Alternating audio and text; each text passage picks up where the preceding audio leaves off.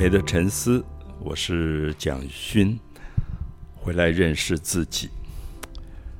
呃，我在大概五月吧，五月下旬，呃，因为有一个好朋友，他是凌华电子的董事长，邀请我去跟他们员工做一个演讲。那我想来想去，我觉得有时候我演讲，比如说如果讲一个画家梵谷，我就会用很多图档，就是看着那个画，就是你会发现。可能阿佑也也会觉得，我们现在在生活里视觉用的很多很多，大部分都是视觉性的。比如说，从脸书到 IG，IG 的视觉性很强，嗯，就是你会觉得它好像图片变得很重要很重要，就大家 PO 我现在及时的一些照片，然后去跟别人沟通，这样好像文字也都力量越来越小，是。可是我一直有一个感觉，我觉得我们的视觉发展是非常非常好的。那如何去让你的视网膜上的两千种对色彩的感觉能够释放出来？我觉得是非常快乐的一件事。可是我常常想提醒朋友说，不要忘记，我们还有听觉，我们还有嗅觉，嗯，我们还有触觉，我们的。感官世界其实是一个很复杂的一个一个组成啊，比如说嗅觉，我今天呃，因为刚好台北下雨了，所以我走过仁爱路、敦化路那边，因为樟树，你就立刻觉得，因为下雨，那些樟树老的樟树释放出来那个气味，让你觉得非常非常的愉快。那我我听说有人在新冠。得到新冠这个疫情的时候，他会失去嗅觉，我觉得好可怕哦！就觉得，当你对这个世界没有办法闻到花的香味、叶子的香味、空气潮潮湿的香味，我觉得蛮可怕的。还有，我也常常提醒说，触觉就是你跟最私密的人的相处，那个拥抱其实是触觉，是体温的，所以千万不要因为视觉。阻碍了你其他的感觉的这种这种发展。可是我在灵华电子，我特别谈的一个题目叫做“诗、语言、人生”。那“语言”这两个字放在中间，我想有些朋友可能会有一点不容易了解，说诗应该是文字，那文字是视觉。可是为什么我会把诗跟语言连接在一起？因为我想让大家了解到，人类最早的诗不是手写的，不是文字写的，是唱出来的。对，比如说像《诗经》，《诗经》全部是民歌。那甚至像希腊最早的荷马史诗，那传说是一个眼睛瞎掉的一个盲人，那弹着他们的琴，就一直唱特洛伊战争的故事啊，这样。然后这些语言都是有押韵的。就它可以方便记忆啊，因为有韵了以后，你就会方便记忆，所以后来被文字的人记录下来，才变成我们现在阅读的荷马史诗，或者像印度，印度最早的史诗像《Mahabharata》，像《Ramayana》，《Ramayana》就是讲一个猴子猴王的故事，后来演变成《西游记》孙悟空的这个故事。那个都是很长的史诗，都是唱，他们叫说，啊，比如一万八千颂，就是一万八千个咏唱的歌声。所以以前人很厉害，就是他可以靠这个歌声去传达很多很多东西，然后聚集很多的人用听觉来听这个诗。嗯，所以我我特别希望说，大家能够知道，其实诗歌、诗歌、诗跟歌是分不开来的。是，而且如果有一万八千颂，代表它可以从第一颂开始不断的发展下去，不断的发展下去，变成一个很长很长的故事。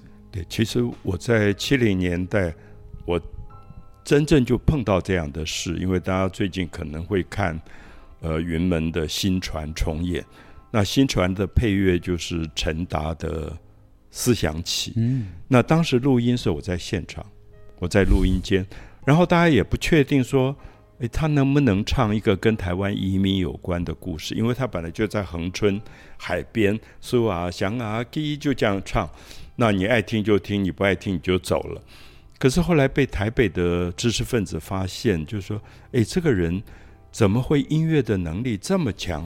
没有读过书，没有读过小学。可是他的字全部是押韵，全部是有非常严谨的结构的。那后来就想试试看他为新传配乐，所以我我真的在现场，就在那个录音间，我完全被吓到了，因为他可以唱四五个小时不停，我们旁边的人都已经快累死了，因为原来想他唱个半小时吧，大概就够了，就他一直唱，就从最早从厦门这个船怎么样出发。出发的时候，妈妈怎么哭？怎么叫小孩不要，嗯，去台湾？你又不知道台湾长得什么样子。就是现在你看新船剪出来的，其实只是中间非常非常小的一个片段。那你可以看到他拿一个乐琴，苏啊祥啊滴，然后全部是押韵，大概四句一个韵，四句一个韵，然后都是七个字，七个字。那我就觉得这个能力。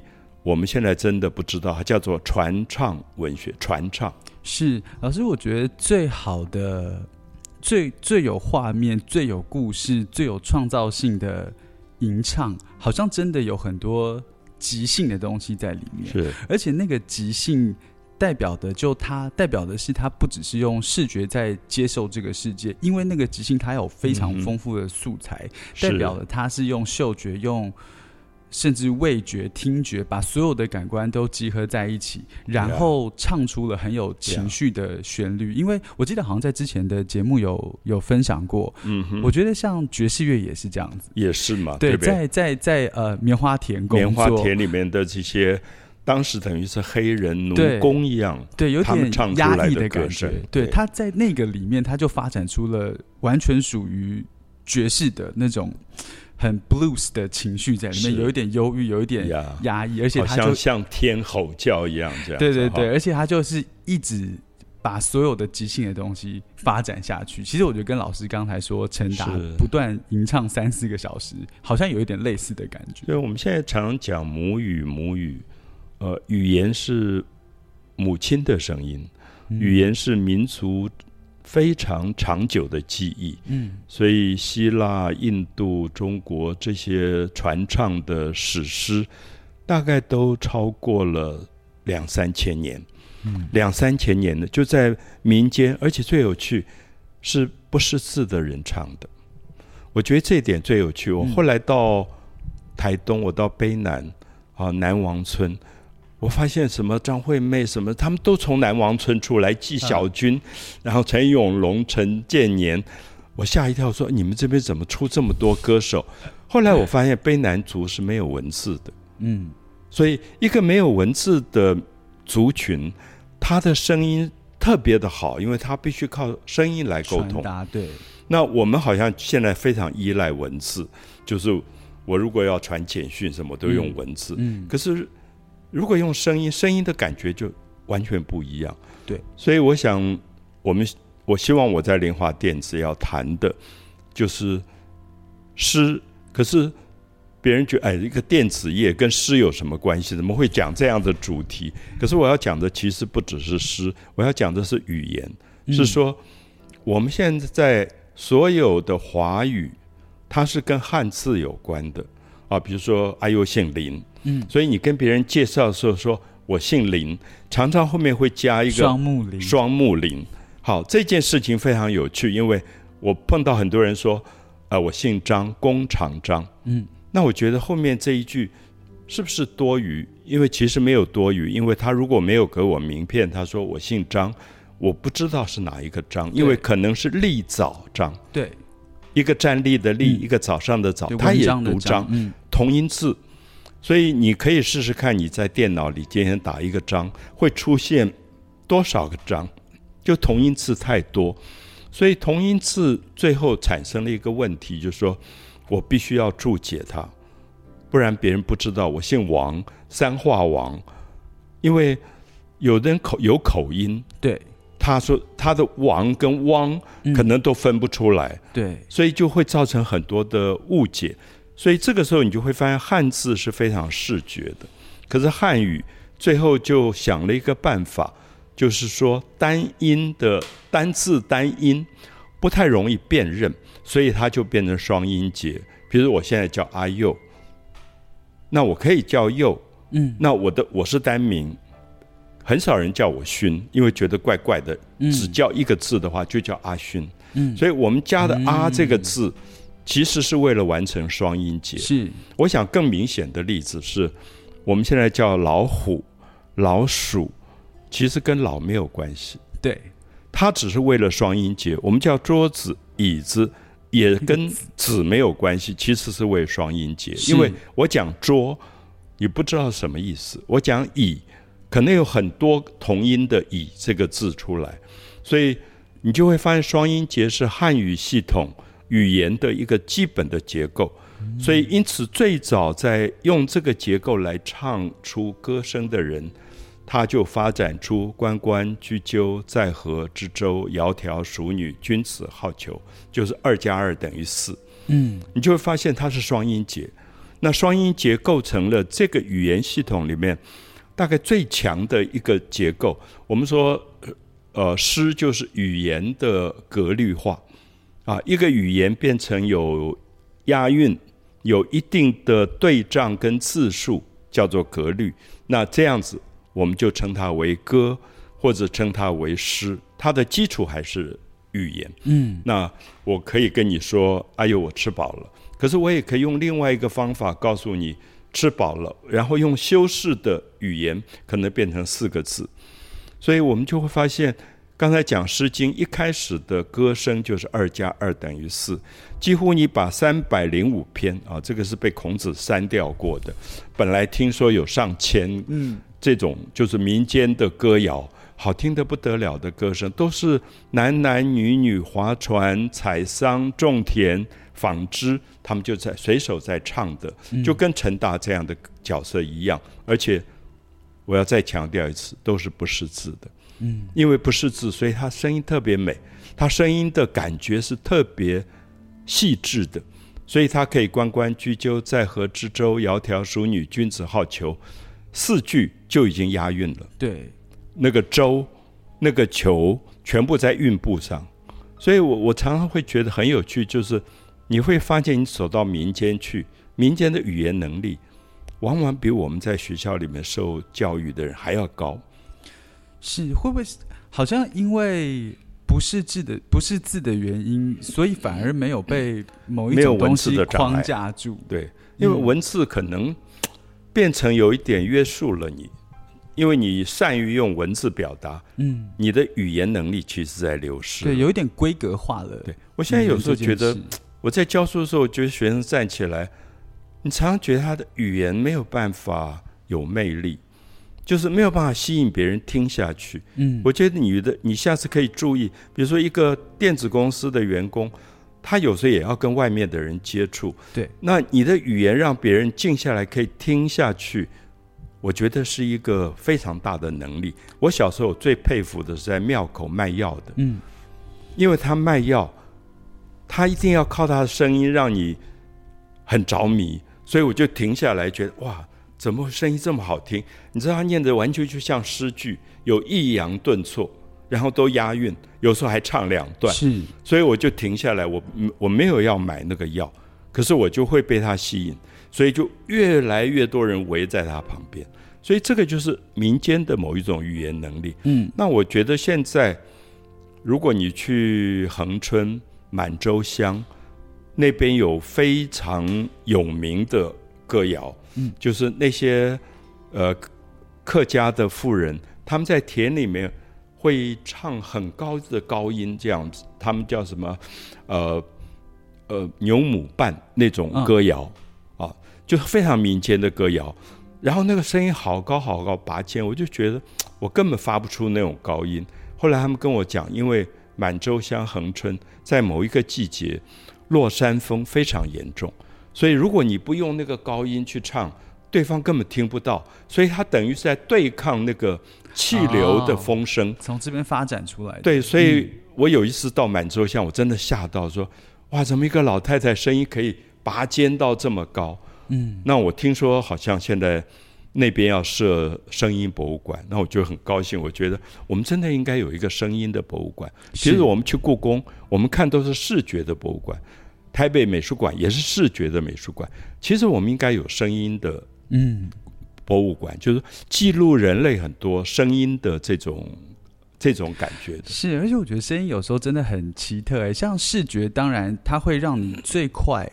而且最有效率的去了解一件事情是，可是往往会发现声音的记忆会有一点时光机的作用，像可能曾经听过的一个声音或是一首歌，日后好久再听到一次的时候，好像就会帮助记忆重建。那个那个那个时间忽然会回来。对我现在听到的一个歌，我的。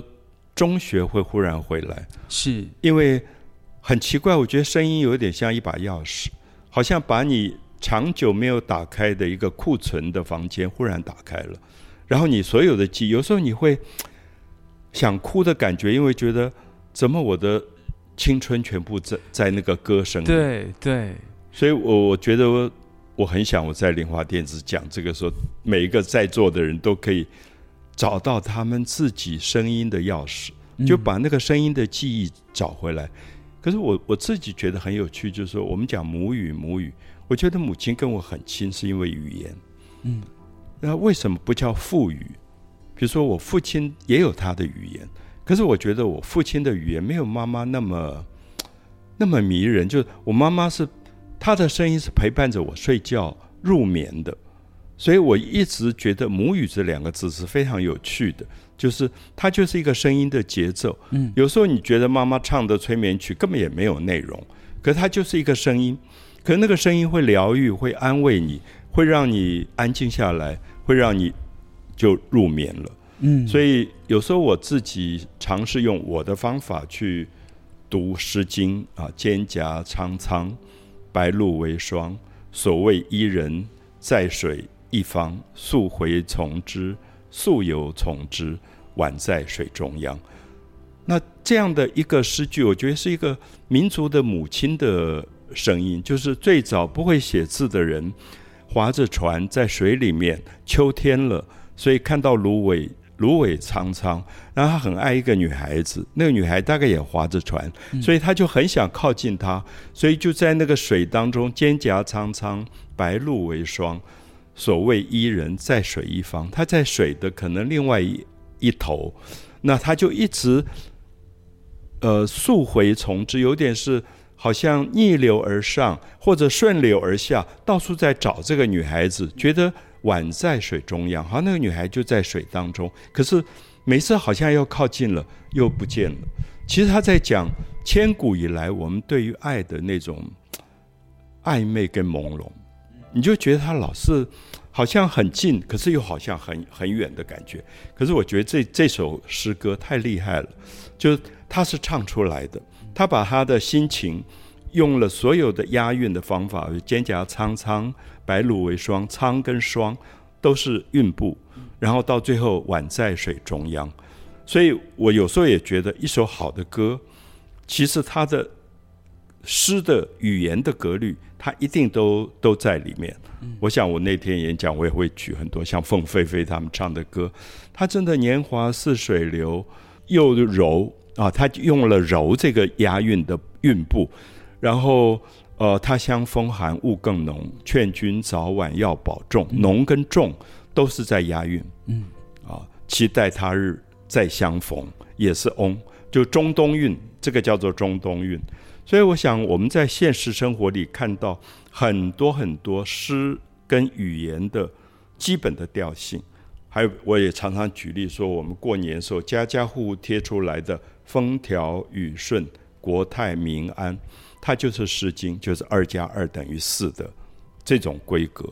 那我现在找不到更好的八个字来代表我对宇宙的愿望，就是“风调雨顺”。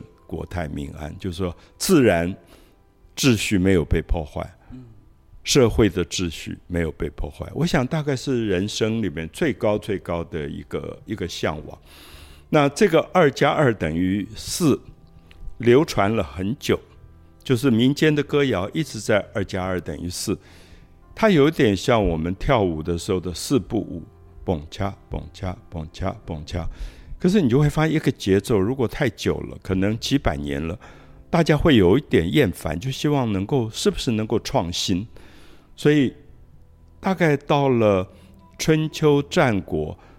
在楚辞，南方的比较年轻的、比较浪漫、比较气候温暖的地方，就出来一种新的节奏，就是蹦恰恰蹦恰恰蹦恰，就是华尔兹的三三出来了。嗯，那这个是非常有趣，因为我们读楚辞的时候，我们知道屈原就是楚辞里面最重要的一个诗人，他很爱美，《诗经》里面北方的《诗经》好像都比较动作派啊，就很务实。可是到南方以后，就会讲自己讲很久，说高于冠，把我的帽子弄得高高的，高于冠三个字，然后长鱼佩，身上配了很多的玉佩，嗯，长鱼佩也是三个字，然后置之荷，我就把荷花拿来做我的衣服，集芙蓉以为裳，把芙蓉花做我的裙子，啊，我有时候觉得屈原真是爱美爱到。